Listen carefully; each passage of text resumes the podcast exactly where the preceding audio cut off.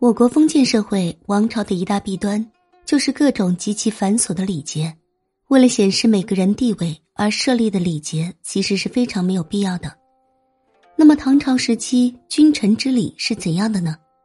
首先要说的是三跪九叩，这个礼节出现的时间很晚，有说是到了清朝才见记载。中古时期最为隆重的拜君礼仪，以在跪起手为主。唐朝更加有特色，是在两次再拜之间加入一段舞蹈，两遍起手礼拜完，大臣们爬起来站好，当朝宰相之一要上前到皇帝那里接受诏仪，然后回来走到官员们的东北位置，面朝西，大声宣布皇上有旨。这时候您一定看官员们又开始下跪行礼了，这又是一次再拜，折腾完了。宰相才宣布刚从皇帝那里领到的旨意，说的是什么呢？负心之庆与公等同之。说完这一句，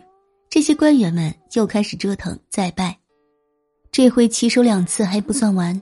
等您爬起来，发现庄严神圣的金碧辉煌的大明宫含元殿上开始了一番天魔乱舞的景象。于是，各位官员们都在比谁跳的舞跳得更加卖力。争取给皇帝陛下留一个好的印象，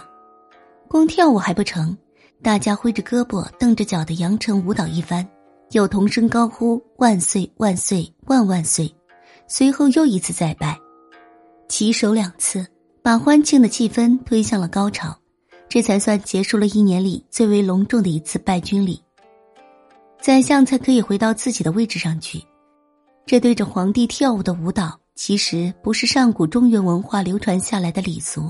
而是跟五胡乱华后北方游牧民族风俗有那么一点不近不远的关系。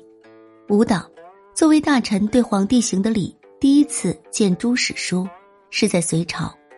到了唐朝就大大盛行，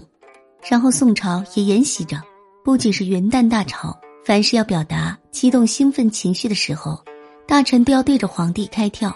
而且一般是边跳舞边磕头边喊万岁，难度还不小呢。